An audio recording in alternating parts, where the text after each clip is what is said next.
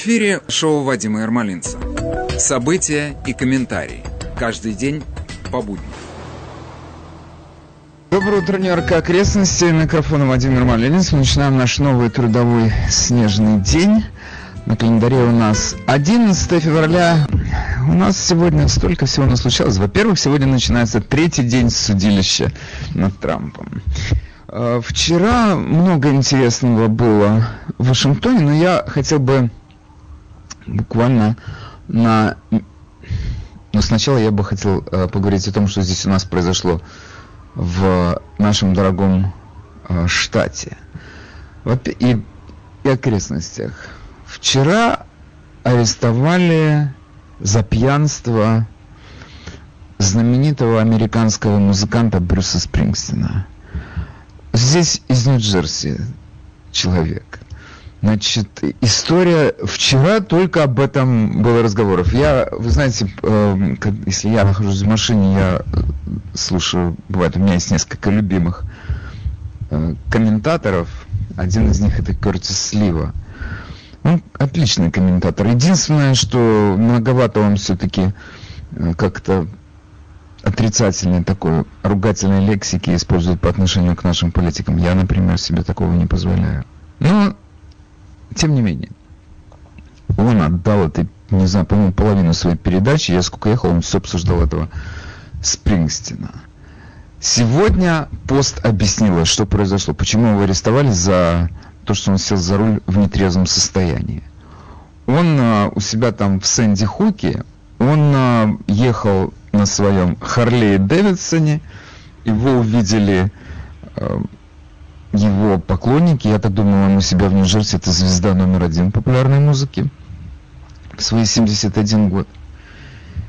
И э, они его попросили остановиться и сфотографироваться с ними, он остановился и сфотографировался. После этого у них внезапно оказалось с собой текила, они ему налили стопку, он ее прокинул, и все это происходило на глазах у полицейских. И он подумал, ну как это, кто может посметь к нему подойти, он звезда. Ну, подошли и выписали ему штраф за то, что он сел за руль в нетрезвом состоянии. Или, вернее, не сходил э, с, со своего мотоцикла и бухал. У него при этом обнаружили, сколько у него э, в крови было алкозу, ал, алкоголя в 4 раза меньше, чем полагается для того, чтобы арестовать Нью-Джерси. У него было 2 сотых, а там у них 8. Короче говоря, я не понял, о чем разговор. И для меня это просто ну, демонстрация того, что прессе не о чем писать. Потому что уже этот суд надоел, уже никто не обращает особого внимания, кроме меня, потому что мне за это деньги платят ковид надоел, потому что ничего не происходит такого реально знач- значительного. Как-то немножко жизнь замерла, как будто тема проворачивается в этой мясорубке нашей новостной.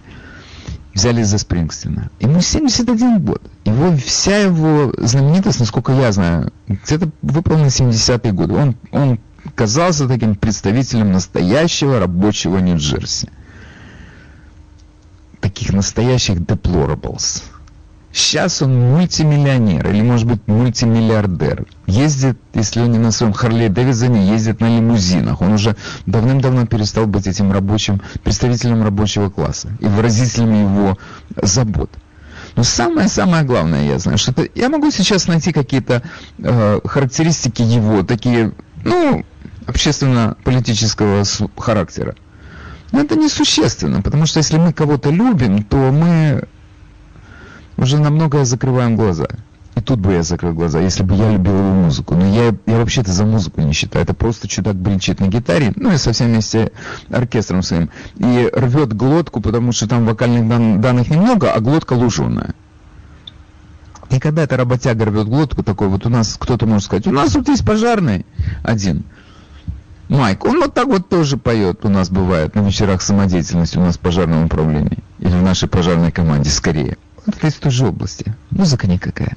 В моем понимании. Слушайте, если ты вырос в...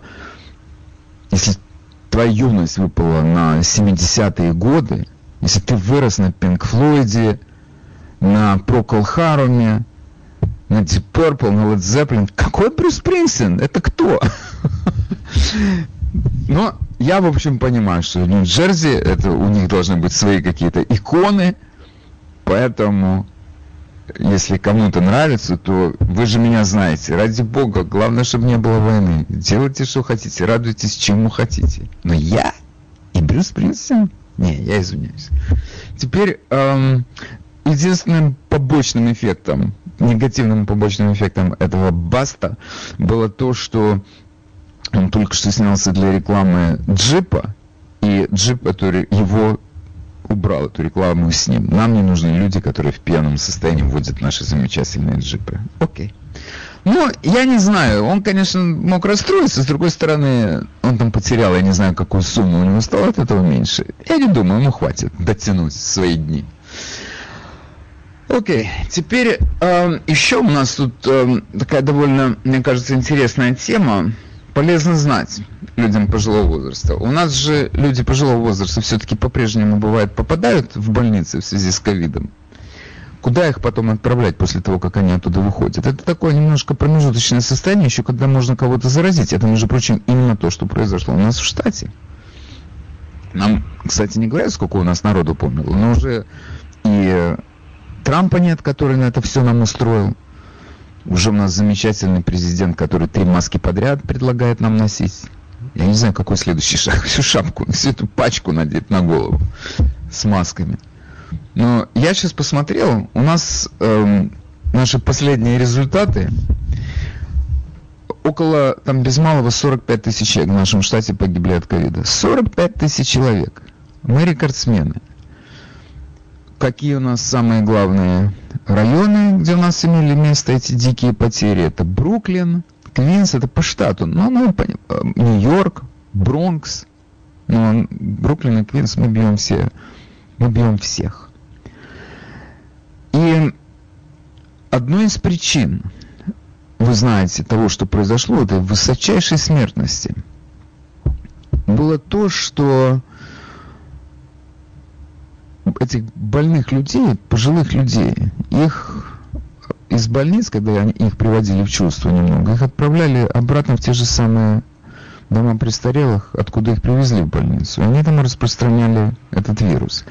Я, между прочим, после всех своих разговоров э, с многими врачами, работающими и персоналом, работавших, работав, работающим э, в домах престарелых, я понимаю, что губернатор Кома совершил, ну, если не преступление, это просто большую глупость. И как здесь это называется преступную глупость, глупость когда он отправлял этих людей назад в эти дома престарелых.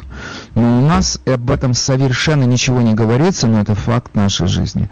Сам медперсонал разносил этот вирус. Сам медперсонал. Они, многие мне говорили это, многие медсестры работают в нескольких э, предприятиях своей индустрии. Одна работает и в больнице, и в э, доме престарелых, другие работают в нескольких домах престарелых.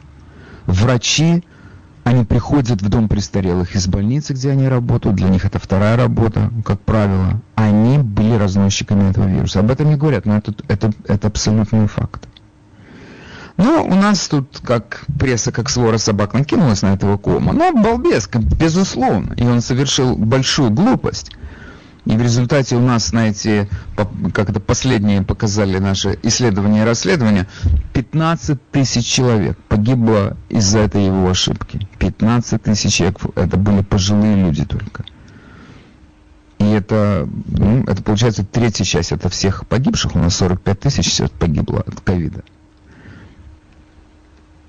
виноват. Ну, теперь, как он исправился, нам сегодня Нью-Йорк Пост сообщает, что в штате по его тихому распоряжению выделено 19 nursing homes, домов престарелых, которые специализируются именно на том, что они принимают пожилых людей, которые возвращаются из больницы. Ну, как говорится, лучше позже, чем никогда. Могло быть еще хуже ну, наконец-то выделили специально для этих дел. У них специальный уход, изоляция, все необходимое для того, чтобы это не разносили дальше. Лучше позже, чем никогда. А, вы в эфире, говорите, пожалуйста. Доброе утро, Вадим. Я хочу немного поспорить с вами насчет нерсинг-хомов. Вы Давайте. говорили, разговаривали с э, медперсоналом. Да. А вы интересовались, какое палоси у них на Нарсинхомах? Давайте без вопросов. Скажите мне, что вы хотите О, сказать. Без вопросов. Не тяните резину. Окей. Okay. У них палоси, если больной находится меньше, больше недели в госпитале, они не получают деньги за целый месяц. Поэтому они и они не отдают больных, пока они сами могут с ними совладать. Ага. Поэтому они Хорошо. и не отдавали больных, и держали у себя. Поэтому ага. такая большая смертность. Хорошо, спасибо большое. А я думал, потому что губернатор Кома отдал распоряжение возвращать этих людей в Nursing Homes. Хорошо. Я эм, по поводу еще ковида хотел сказать пару слов. Все-таки ситуация, с которой мы столкнулись, она не поддается какому-то, какой, какой-то, я не знаю, самой такой простой логике. Значит, нам сказали, сейчас мы тут вакцину только изобретем, и мы вернемся к нормальной жизни. Значит, вакцину изобрели, вакцинация идет. Медленно, не медленно, но я все время, между прочим, уже мои соседи меня спрашивают, ты провакцинировался или нет? То есть вакцина уже есть. Масса людей ее получили. Я думаю, мы сейчас говорим, может быть, о сотнях тысяч в нашем штате. Ну, миллион не знаю, но сотни тысяч точно. Этим людям зачем маски носить? Есть люди, которые переболели уже э, ковидом, значит, и я думаю, что тут уже мы за миллион можем говорить. Какой смысл этим людям носить маски? Нет, носите теперь уже не одну маску, а две маски. Как дышать в этих двух масках, это никого не волнует. Носите две маски. Значит, следующий естественный логический шаг это носите три маски. Почему они это делают? Нам говорили, сейчас мы только дотянем до этой вакцины. Только вакцина и все. Мы в шоколаде. Какой шоколад? Давайте еще маски надевайте. Это какой-то абсурд. Уже сделали вакцину? Не надо, наденьте еще, не волнуйтесь, наденьте еще. Носите, продолжайте носить. Чего? Чего? Если человек уже все, он готов к этой схватке, не надо, пусть он носит. Зачем же тогда было вкладывать сколько там миллиарды долларов в эту вакцину, если после нее люди требуют, от людей требуют, чтобы они носили эти маски? Какой смысл? Где логика? Я вам скажу, где логика. Дело в том, что наше единственное, чем это можно найти, единственное объяснение, которое можно найти этому феномену, этот наш э, губернатор, он, конечно, крепко, извините меня за выражение, обделался с этими, со своими всеми этими мерами борьбы. Грохнул напрочь экономику, напрочь грохнул. Это во-первых. Во-вторых, 45 тысяч человек на его счету. На его счету, это его кладбище. Понятно, что он не хочет увеличивать. Он раньше у него была возможность это все спихивать на Трампа. Это его вина. И он так и делал. Он говорил, это Трамп мне сказал, чтобы я этих людей отправлял в старческие дома. Теперь Трампа нету. Какой у него единственный есть способ для того, чтобы снизить эти показатели? Это носить три маски. Следующий будет четыре маски. У него нету никаких других мер борьбы с этим. Он, у него раньше, у них у всех было раньше единственное оправдание. Трамп. Это все из-за него. Сейчас Трампа нету. Что делать? Они боятся. Потому что люди скажут, ребята, уже Трампа убрали, все. Где ваши результаты, успех, показатели вашей успешной работы? Нет. Может, это Трамп, получается, ни в чем тут не виноват? И то же самое на федеральном уровне. То же самое с Байденом. Носите маски, продолжайте носить маски. Карантин, никуда не ходите. В школу уже, да. О, слава богу, можно в школу ходить. Один день в неделю. И не всем. Почему они боятся? Потому что если они вернут нас к нормальной жизни, они могут снова получить тяжелые последствия. И получается, что Трамп не виноват. Они или, вернее, а точнее говоря, получается, что они не смогли сделать больше, чем сделал Трамп. Получается, что больше невозможно было сделать. Ну, это их беспокоит. Окей, я вижу, мне звонят, телефон 718 303 90 90, желающие выступить. Выступайте. Доброе утро, да. мы вас слушаем. Доброе утро, Максим. Э, доброе утро. Я хотел спросить у вас э, одно вот такое, как ваше мнение. Вот, допустим, если я понятно, что импичмент, импичмент не пройдет, потому что не хватает у них 11 голосов от республиканцев. Если, допустим, Дональд Трамп скажет, знаете что, я через 4 года не буду баллотироваться на президенты. Без присяги. Без присяги. а потом через 4 года он поменяет свое мнение, и он имеет право. Такой, может быть, сценарий такой, скажите, пожалуйста. Все может быть. Вы же знаете мою позицию. Может быть, сейчас уже над Брайтоном висит летающая тарелка, и марсиане выгружаются. Нам просто еще не сообщили. Это- это- Всё это- может быть. Доброе утро, вы в эфире, мы вас слушаем. Э, Доброе утро, Вадим. Я не люблю конспирологические теории, но у меня такая мысль по поводу погибших людей в ночных хомах. А, Комо имел госпиталь на воде, водный госпиталь военный, и имел госпиталь э, в Джавис-центре. Оба были поставлены федеральным правительством, значит, Трампом, в его понимании. И он не использовал их, он туда людей не э, отправлял. Вы рассказывали, во Флориде взяли Норсинг Хом пустой отправляли туда стариков заболевших. И он не отправлял, мне кажется, чтобы потом не сказать, вот нам федерали, федералы сделали госпиталь, и мы им воспользовались. Ну хорошо, у, у вас все? Да, такая теория вот. Хоть не люблю Ну, конспирологию, конспирологию, но мне кажется, у него была такая мысль. Он пос- способен на такое кома. Может быть, я затрудняюсь вам ответить на этот вопрос. Вы понимаете, вот мне сейчас пишут на мессенджер э, люди, которые работают э, в домах э, престарелых, о том, что все это делается для того, чтобы убить частные э, дома и перевести это все на государственную основу. Ну, ну, вы знаете, вы мне напишите, вы мне вы позвоните нашу, вы расскажите, что вы думаете по этому поводу. Фамилии, имен мы здесь не называем, номера social security не называем. Не бойтесь. Окей, я, вы знаете, я повторяю вам, моя- вы говорите, у вас есть теория какая-то. Моя теория, все возможно. Все возможно. Если у вас, вы имеете полное эм, право высказывать свое мнение по, по поводу, мы все этим занимаемся, но если вы можете это чем-то подтвердить, то это, конечно, лучше, чем если вы не можете. Окей, большое вам спасибо за звонок, будьте здоровы. Вадим, Доброе утро, мы вас слушаем в эфире.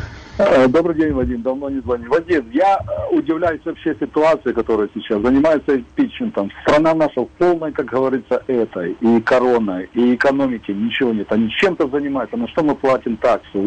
Это удивительно. Какой-то э, клуб дураков. Хорошо, я, во- я согласен, у нас плохо дело. Я согласен, спасибо.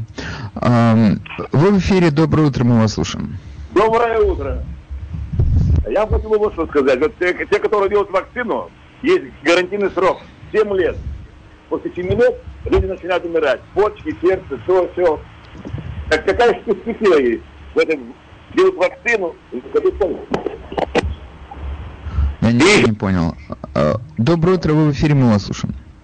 А, Доброе утро, Вадим. Эм, У меня есть такое вот мучительное состояние ну, по поводу расизма. Там понятно, что идет тема про лечение. Эм, Вот как вот э, вопрос к байданутым и демократам. Как можно было при черном президенте Обаме было зарегистрировано БЛМ в 2013 году, еще три года до Трампа, и это называть место расизма. Если расизм, как же черный был президентом, а БЛМ во время президента стала официальной организацией. Какой, вот, вот что за идиотизм расизма? Вот как Я не знаю. Я не знаю, у меня к вам, слушайте, у меня к вам просьба, большая личная просьба. Вы понимаете, я же хочу, чтобы меня слушали не только республиканцы, но и демократы. Поэтому по возможности давайте не будем их оскорблять вот так вот с полоборота. Больше не надо. Ну, я, у вас, я уверен, что у вас есть другие какие-то каналы общения с другими людьми, где вы можете пользоваться этой лексикой. Но я изо всех сил пытаюсь здесь соблюдать какие-то нормы приличия. У меня у самого бывает срывается. Я не, не говорю, что только вы виноваты. Это из-за вас. Ну, давайте по мере возможности как-то сдерживать себя в этом смысле. Теперь, значит, эм, я хотел бы открыть новую тему. Я извиняюсь, все с этим с вирусом мы закончили. Тем более я ничего не слышу толкового. У меня есть другая тема. Я... Эта тема совершенно потрясающая. Значит, вот я понимаю, что этот... Мы все знаем, что идет этот суд в Сенате. Понимаем, что очень низкие... Ну, и всегда есть возможность, что что-то произойдет такое. Но тут очень небольшой шанс того, что демократы добьются своего и пробьют этот обвинительный вердикт в Сенате. Очень низкий шанс. Почти никакого. Но тем не менее, пока что им нужно там 16 э, человек перетянуть на свою сторону. Они шесть, шестерых они уже перетянули. Причем одного недавно. Там эти все Коллинс, Мурковский, Ромни. Это мы с ними, с ними все было понятно сразу. Это Райнос. Теперь, значит, этот Ромни, который это вообще как это отдельный разговор, тема отдельного разговора. Значит, теперь вчера я сижу, слушаю эти их выступления, тошнит, тошнит. Но это представление для вот этих вот 10 человек, которых им нужно, которым сейчас нужно для того, чтобы проголосовали вместе с ними. Все это представление, все это шоу для этих 10 сенаторов, которые могут дол, или должны перейти к ним для того, чтобы они добились своего. Все шоу только для них. Я не знаю, если вы следили за событиями последний день, ты слушаешь все эти их обвинения, это старая песня, старая песня без, без ни, ни одного нового слова. И тем не менее, в этой песне вчера вдруг неожиданно для меня произошел перелом, очень важный. Значит, они до сих пор говорили, что 6 января, когда Трамп там выступал в Вашингтоне, он, это он заявил своим ребятам, давайте туда вперед, и пока, мы им покажем, мы должны драться за свою страну, иначе мы ее потеряем. И вот именно вот это вот, и он сказал, идите туда вниз, вот к Капитолию, вот это вот был тот момент, когда они туда пошли. Он спровоцировал это 6 января. Это первый день только об этом и говорили. Вчера раз поменялась тема внезапно, нового масса народу выступила левых, тех менеджеров. Они говорят уже другое он всю свою всю эту президентскую свою кампанию, он все время призывал страну к мятежу. Он все время к этому, он, то есть это уже не одно выступление, это уже речь идет обо всех его выступлениях. Почему? Да как, как это так переменили? Как это? И этому я не стану утверждать, что я нашел этому объяснение, но у меня есть предположение, что я да нашел этому объяснение. Сегодня я его полностью вывешу у себя на блоге, но сейчас в общих чертах я объясню, что произошло. Дело в том, что обнародовали, э, во-первых, вы знаете, что я уже об этом говорил, э, арестовали порядка 250 человек в связи с этими беспорядками в Капитолии, в связи с прорывом и захватом Капитолия. Э, и открыли 160 уголовных дел, довольно много. И людям там людям большие неприятности в связи с этим. Но некоторым людям особенно большие неприятности светит. В частности, трем людям, я уже, трем участникам этих беспорядков, о которых я говорил. Сейчас этот афидевит был 27 января. Одно можно уже было брать, его зафайлили, как это называется у нас на Брайтоне. 27 э, января он уже был в открытом доступе. И сейчас он всплыл, и он на некоторых э, правых веб-сайтах он уже есть, читайте не хочу этот документ напрочь опрокинул всю эту эпопею с тем, что этот Трамп это устроил 6 э, числа. Потому что из этого документа, из этого обвинительного заключения следует, что этот захват Капитолия готовился еще с прошлого года. И названы люди, которые в этом участвовали. То есть, получается, Трамп не 6 числа их призвал, они туда приехали уже с готовым планом захвата Капитолия. Это написано черным по белому в государственном документе, в обвинительном заключении, которое это дело открыли в окружном федеральном суде округа Колумбия. Ссылка на моем блоге через час-полтора, вы это увидите. Прочтете интереснейший документ, но для тех, у кого не, нет времени там ковыряться в этом э, всем э, в этих всех описаниях подробных того, что случилось, для вас я выступаю в качестве толмача. Значит, обвинение предъявили трем трудящимся. 65-летний Томас Эдвард Колдвелл из Вирджинии, 50-летний Донован Рэй Кроул и 38-летний Джессики Мэри Уоткинс из Агая. Они принадлежали группе, которая называлась Oath Keepers, хранители клятвы. И они поддерживали связь с полусотней других участников этого их заговора – при этом они пользовались не только соцсетями, пар, соцсетью Парлер, которые сказали, а там все эти правые, они туда, все фашисты там собрались, это их была сеть. Нет, они также пользовались Фейсбуком, они также пользовались мессенджером, который прилеплен к Фейсбуку, и они пользовались еще одним э, приложением, которое называется Zillow. Значит, что такое хранители клятвы? Это не вот эти вот три человека, они члены этой э, организации. Но это, что значит эта организация? Это свободная ассоциация, которая, участники которой считают, что федеральное правительство узурпировало власть и стремится лишить американцев их прав. Для них федеральное правительство это deep state, это враг номер один. И это, между прочим, такая традиционная, чисто национальная американская тема. Правительство враг. И, между прочим, наша Конституция написана именно таким образом, с, с учетом этого, с, с пониманием этой проблемы. Правительство всегда стремится к узурпированию власти, поэтому его надо держать от себя на расстоянии. Они в этом плане продолжатели, абсолютно продолжатели американской традиции. И к этой организации хранителей клятвы примыкают члены многих народных вооруженных милиций по всей стране. Эта организация известна по всей стране правым. Ну что отличает эту группу от аналогичных, или что ее отличает, например, от тех же самых милиций, это то, что хранители стремятся привлечь бывших служащих правоохранительных органов, вооруженных сил, работников скорой помощи и пожарных. И само название этой группы предполагает то, что она полагается на людей, которые уже дали клятву охранять Конституцию США от внешних и внутренних врагов. Поэтому они себя так называют. Хранители клятвы. Это те люди, которые уже дали эту клятву. Они их собирают. Теперь, э, с учетом их опыта, понятно, что это как бы готовая армия. Значит, 9 ноября 2020 года Уоткинс, это боевая тетка из этой тройки, которая сама является членом регулярной вооруженной милиции своего штата, которая называется Ohio State Regular Militia, она разослала группе своих соратников текст-месседж, в котором говорится, в начале января мы начинаем класс базовой подготовки. И один из рекрутов, с которым она общалась, она дала более подробное объяснение. Это базовые занятия военного типа здесь, в Агае, которые будет вести сержант из учебки морской пехоты. Это в часик севера от Колумбуса, Агая. Вдумайтесь, это было в ноябре 2020 года, они уже были объединены этой идеей что-то затеять что-то, теперь мы говорим о чем, о чем что они затели. Значит, да, теперь там эта переписка шла очень у них бойко, в этом афидевите все об этом в подробностях, эти все их э, месседжи.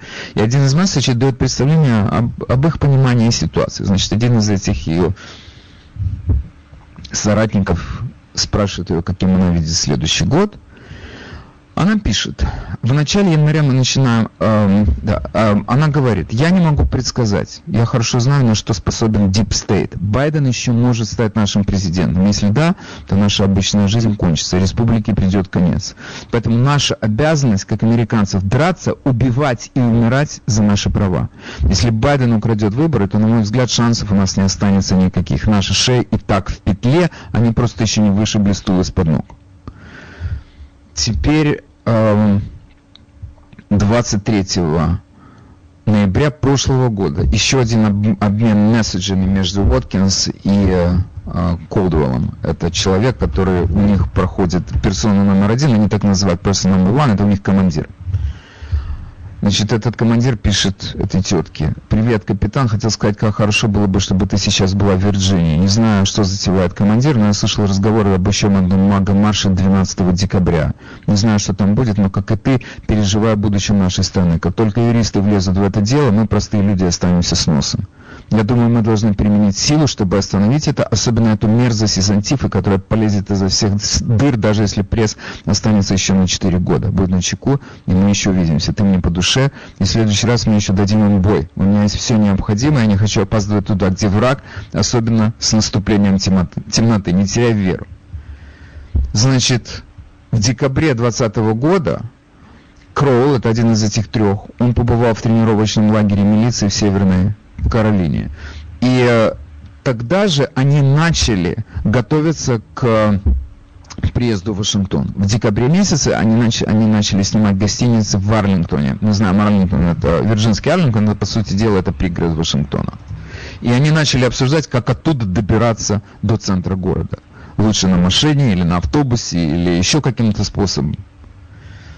И 29 декабря Уоткинс сообщает Колдуэллу и Кроу, что она собирается 6 января быть в Вашингтоне, потому что, я цитирую, Трамп хочет, чтобы приехали все дееспособные патриоты и добавлять, если Трамп активирует закон о мятеже Insurrection Act, то я не хотел бы пропустить это.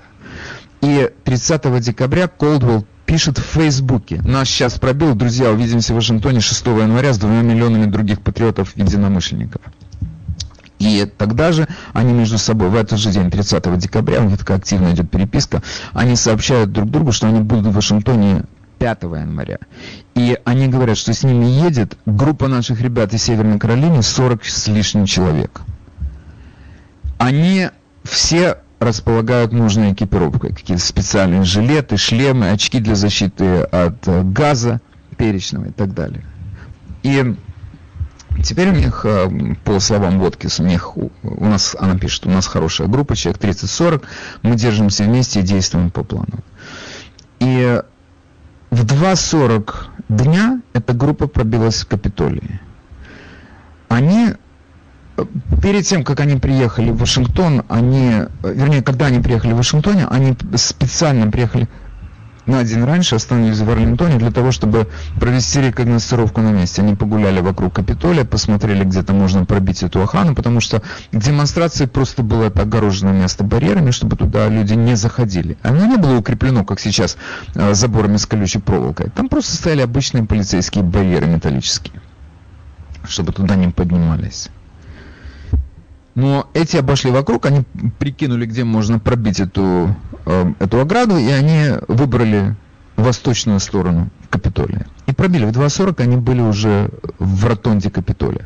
Они там фотографировались, они, эм, это Уоткинс текстовала своим соратникам, у нас хорошая группа, мы держимся вместе и действуем по плану. И кто-то из членов группы ей отвечает, вы совершаете гражданский арест, и у нас есть повод для этого предательства и обман на выборах. Но мы знаем, что до э, арестов не, не, не дошло. Полиция Капитолия увела этих э, наших конгрессменов и конгрессвуменов, она увела их в подвал, спрятала и там закрыла. Они были спасены. Что произошло дальше? Эти ребята побродили по Капитолию, мы это видели, они пофотографировались там, они там побывали, и они вернулись э, в свои гостиницы, оттуда они разъехались по домам. И когда ты читаешь этот э, афидевит, у тебя возникает такое ощущение, что это, ну, как бы у них плана-то особого не было. Они приехали, они никого не нашли, повернулись и уехали. Это называется мятеж? Ну, это скорее это просто в их собственном понимании, это была демонстрация силы. Они потом уже по дороге домой, они, это Воткинс, она сказала, мы должны такое аналогичное сделать у нас в Огайо, захватить у нас э, Капитолий штата. То есть какого-то четкого плана переворота у них не было. Мы таких людей можно назвать оппортунистами. Они решили попробовать, э, что получится и как получится. И у них ничего не получилось. Они прорвались в Капитолий, побродили по нему и уехали домой. Самое главное, что мы должны понимать, эта группа готовилась к этому. Их было 50 человек. Теперь, вы знаете, давайте посмотрим на то, что вообще происходило исходя из всех этих видео, миллионов видео, которые мы видели, включая это 13-минутное видео, которое нам сфабриковали именно так, чтобы оно обслуживало идею обвинения на Сенатском суде. Значит, к Капитолию прошло, наверное, я так на глазок скажу, ну там ну, могло быть тысячи человек, может, может быть там и две тысячи человек было. Он был окружен со всех сторон людьми, толпой людей сколько людей пробилось в сам Капитолий, наверное, ну, может быть, 100-200 человек. Я не, я не, из того, что я видел там, я не могу сказать, что больше. Может быть, скорее меньше, чем больше. Значит, действительно, эти, это были люди, я так понимаю, которые эти двери долбили, которые разбивали окна. Это были люди с четкой установкой попасть туда. И эта группа, хранители клятвы, она была частью этих нападавших. Ну хорошо, а, как, теперь самое главное, какое отношение они имеют к Трампу? Они, я понимаю, что они его поддерживали, а я понимаю, что он для них настоящий президент, он для них настоящий хранитель идеи традиционной Америки. Это я все прекрасно понимаю. Но прямая связь между ними была, между Трампом и этими людьми. Он их позвал туда. Нет, они начали готовиться. Первое, у них э, этот афидевит фиксирует их переписку, которая началась 9 ноября прошлого года, то есть через неделю после выборов, когда стало ясно, что Трамп проиграл. Или, а им стало ясно, что их обманули. И вопрос, самый главный вопрос, Трамп виноват? Они говорят, значит, левые товарищи наши, я говорю, они вчера просто поменяли тему песни своей. Они только, 1 еще 1 числа они говорили о том, что Трамп 6, 6 января, он их спровоцировал на штурм Капитолия. Все, они больше это не говорят, эта тема закрыта. Они теперь говорят, он всей своей деятельностью, всеми своими выступлениями, всеми своими речами, он их подвиг на этот мятеж. А, так он всегда такой был. Это не 6 января он их подвиг, он всегда такой был. 6 января он просто это был последний раз, когда он с ними общался. И последний раз, когда он мог это сказать. А так до этого он тоже самое говорил. Ну, знаете, это мы так как бы у вас, было, у вас был хороший козырь, что он 6 января их позвал. Но сейчас, когда вы говорите, он всегда так говорил, мы можем ответить, так и вы всегда так говорили. Вы всегда поддерживали свою антифу, вы всегда поддерживали БЛМ, когда они громили, поджигали, убивали. Вы точно такие же, чем он хуже вас. Он ответ на вас. Он попал в Вашингтон благодаря вам. Какие у вас к нему могут быть претензии, если вы точно такие же? Потом эти пять человек погибшие. Все время из-за него погибло пять человек. Это вообще это, я не знаю, никаких пять человек из-за него не погибли. Нас обманывают, вас обманывают. Мы четко знаем, кто погиб во время этого так называемого штурма, когда прорыва в Капитолии, этих беспорядок. Это погибла одна женщина, которая залезла в разбитое окно, и полицейский, который охранял Капитолий, он мимо выстрелил, попал ей в шею, она истекла кровью в здании Капитолия. Не с нее нельзя снимать ответственность за то, что она туда была в первых рядах, которые туда врывались.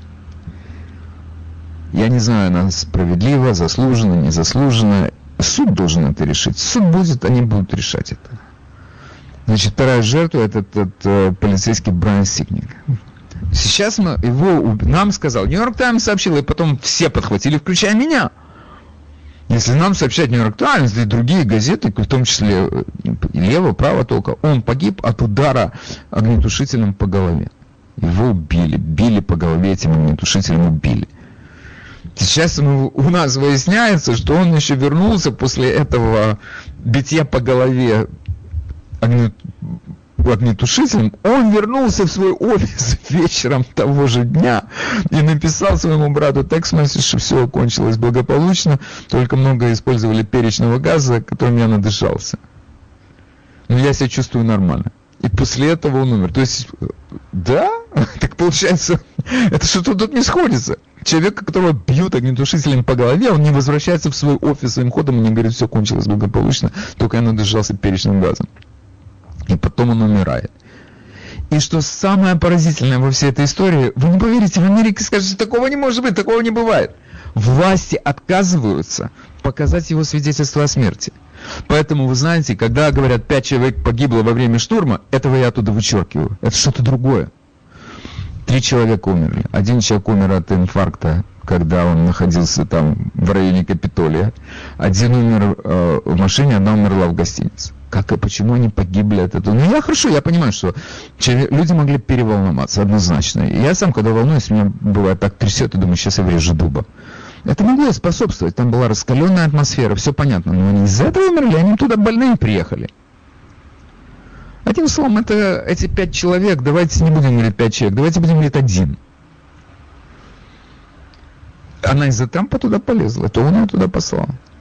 Мы сейчас четко... Она была, между прочим, из военных. Мы говорим, она ветеран вооруженных сил, она служила в каком-то там разведотделе э, военно-воздушных сил. 14 лет она вроде там прослужила. Она такая боевая тетка была. Два мужа у нее было одновременно, я имею в виду. То есть там это была такая траве выброс, я так предполагаю. Хотя она и симпатяга, и все окей. Но это был особый тип теток. Им не нужен Трамп, чтобы залезть в окно, как я понимаю быть в первых рядах тех, кто туда пробивался. Поэтому эти пять, пять человек погибли из-за Трампа, я сразу говорю, пять человек из-за Трампа не погибли.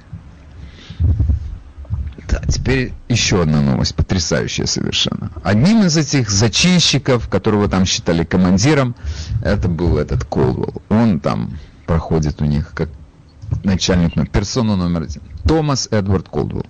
Его адвокат сейчас сообщает, что он, оказывается, много лет был сотрудником ФБР.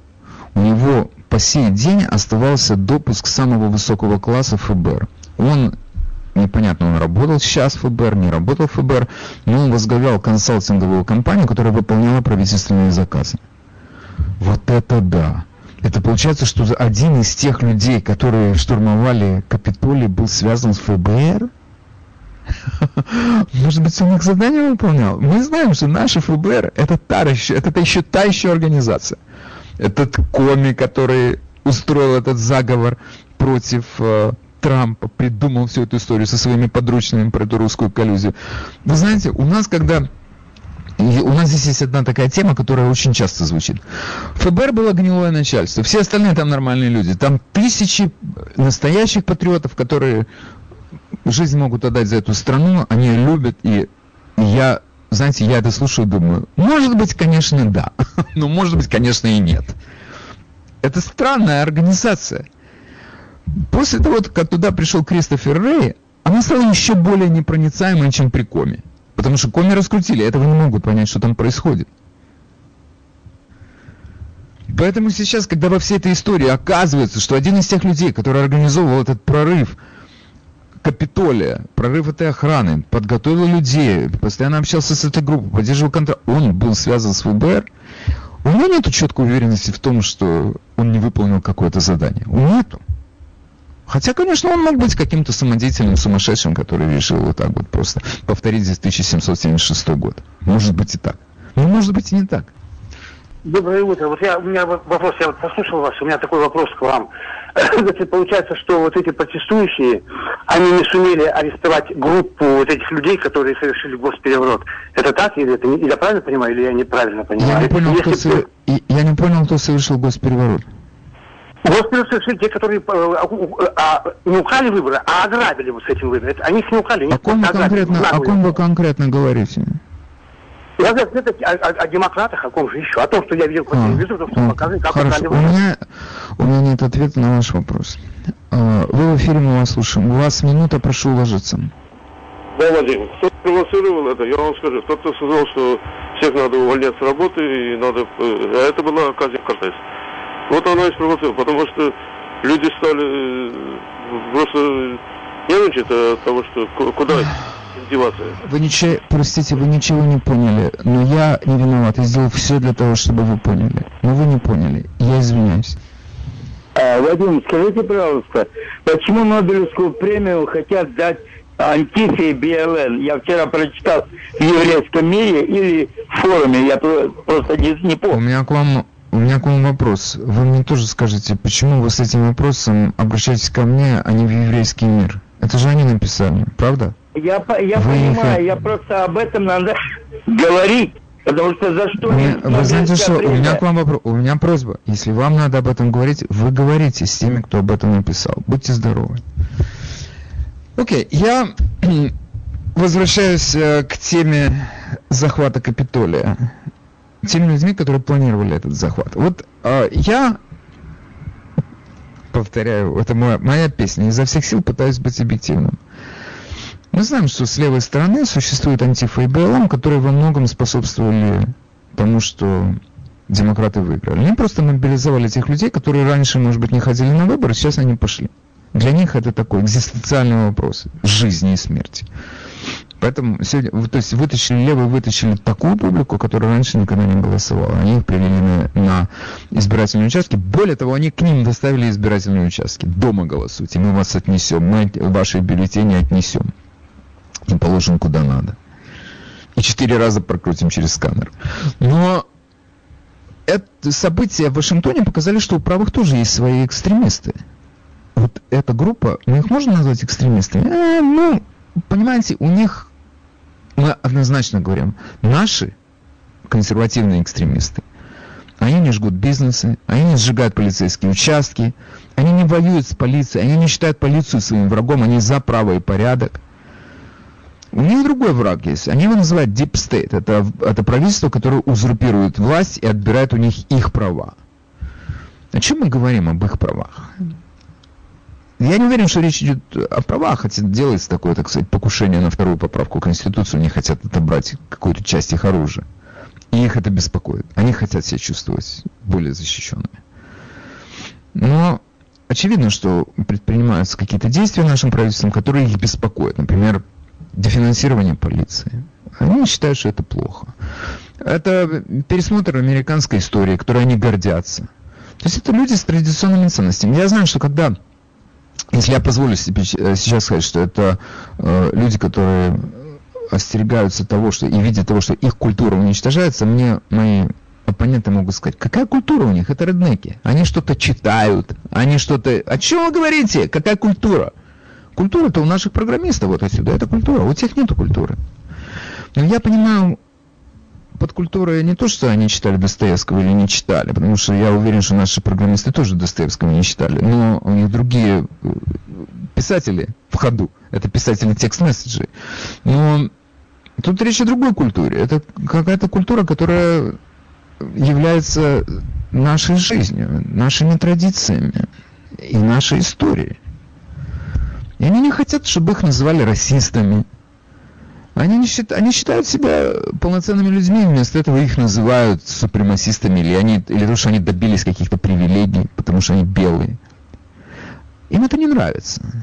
И они видят в тех людей, которые создают эту новую культуру, которая перечеркивает их культуру, их историю, их традиции. Они видят в этих людях своих врагов. И они готовы с ними воевать. Они экстремисты, да, потому что я вам скажу, что я и многие другие люди, мы с, этими, с этим дипстейтом не воюем, мы просто выворачиваемся. Это наш принцип, может быть, советский такой еще, мы выворачиваемся все время. Они нам подняли налоги, ну, окей, мы сейчас прикинем, как мы можем от этого уйти. Они э, детям в школах будут промывать мозги, не страшно, мы детям будем промывать мозги с этой стороны. Одним словом, мы привыкли к этому. Они не хотят это принимать. Поэтому они радикальнее нас, однозначно. Но их враг нам понятен, у нас общий враг. И то же самое вам могут сказать люди слева. Они сказать, да, антифа, они, конечно, хулиганы, сто процентов. Но мы считаем, что у нас слишком много денег тратится на полицию. Лучше бы эти деньги тратились на школы, потому что нам нужны лучшие школы, чтобы туда дети ходили уже хотя бы не один день в неделю, а хотя бы два дня в неделю. А тем самым у них есть свои доводы, у нас есть свои доводы. И эта вся история эм, показал нам, что у нас э, Америка действительно поляризована, и в Америке есть люди, которые готовы взяться за оружие. Реально готовы взяться за оружие. И слева, и справа. Но те люди, которые в данный момент проявили себя в Вашингтоне, и которых мы можем назвать трампистами, они... У нас нет оснований считать, что они связаны были с Трампом, который на них просто сделал какую-то ставку. Он делает ставку, чтобы они ходили в выборах голосовали. Стороны, что я знаю, что у него в голове творилось. Но мы видим, что то, что произошло 6 января, это готовилось заранее. Эти люди всегда в стране, у них такое, знаете, апокалиптическое восприятие действительности, тревожное. Они все, что происходит, они, они сказали об этом. Одна из этих участников этого э, налета на Капитолий, она об этом сказала. Наши шеи это уже в петле. Им осталось только выбить стульчик. Это то, как эти люди воспринимают мир, в котором они живут. Этот мир рушится на их глазах. И я вам скажу, действительно, когда в школу приходят люди, которые говорят, мы больше эту историю не учим, или белые люди нас угнетают, то они, у них как бы есть основания, не как бы у них есть основания сказать, что их мир рушится. Оправдываю я ли их? Нет, между тут очень тонко, очень, очень тонкая такая грань, и я знаю, что меня не все люди понимают, поэтому я иногда по несколько по три раза какие-то вещи повторяю. Речь идет не, оправ... не об оправдании этих людей, а о понимании их позиции, их мировоззрения. Если не, мы не поймем, чего хотят эти люди, если мы не поймем их тип мышления, мы никогда не разберемся с тем, что происходит вокруг нас. Я пытаюсь только разобраться, что у них в голове. Это сложно. У меня они совершают какие-то действия, которые дают нам представление о том, что происходит. И это дает нам понимание того, что происходит сейчас у нас в Сенате, где идет суд над Трампом. Что наши левые, они поняли, после публикации этих документов, они их читают точно так же, как я. Раньше, позже, но до них дошло, что они не могут обвинять Трампа в том, что он 6 января затеял этот переворот. Это к нему не прилипнет сейчас. Здесь есть люди, которые это затевали раньше. Они просто не продумали. Они думали, что они э, сейчас, э, если они захватят Капитолий, то страна встанет. Это точно так же было в 1825 году, когда восстал вместе с декабристами в Санкт-Петербурге, восстал Черниговский полк на Украине. Они думали, сейчас мы начнем бунт, и к нам присоединится вся Россия. и ничего не произошло. И то же самое здесь. Это не переворот. Перевороты так не устраиваются. И мы это знаем. Такие дела. Я на этом завершаю свое выступление и желаю вам хороших выходных. Будьте здоровы. С вами был Владимир Малинец.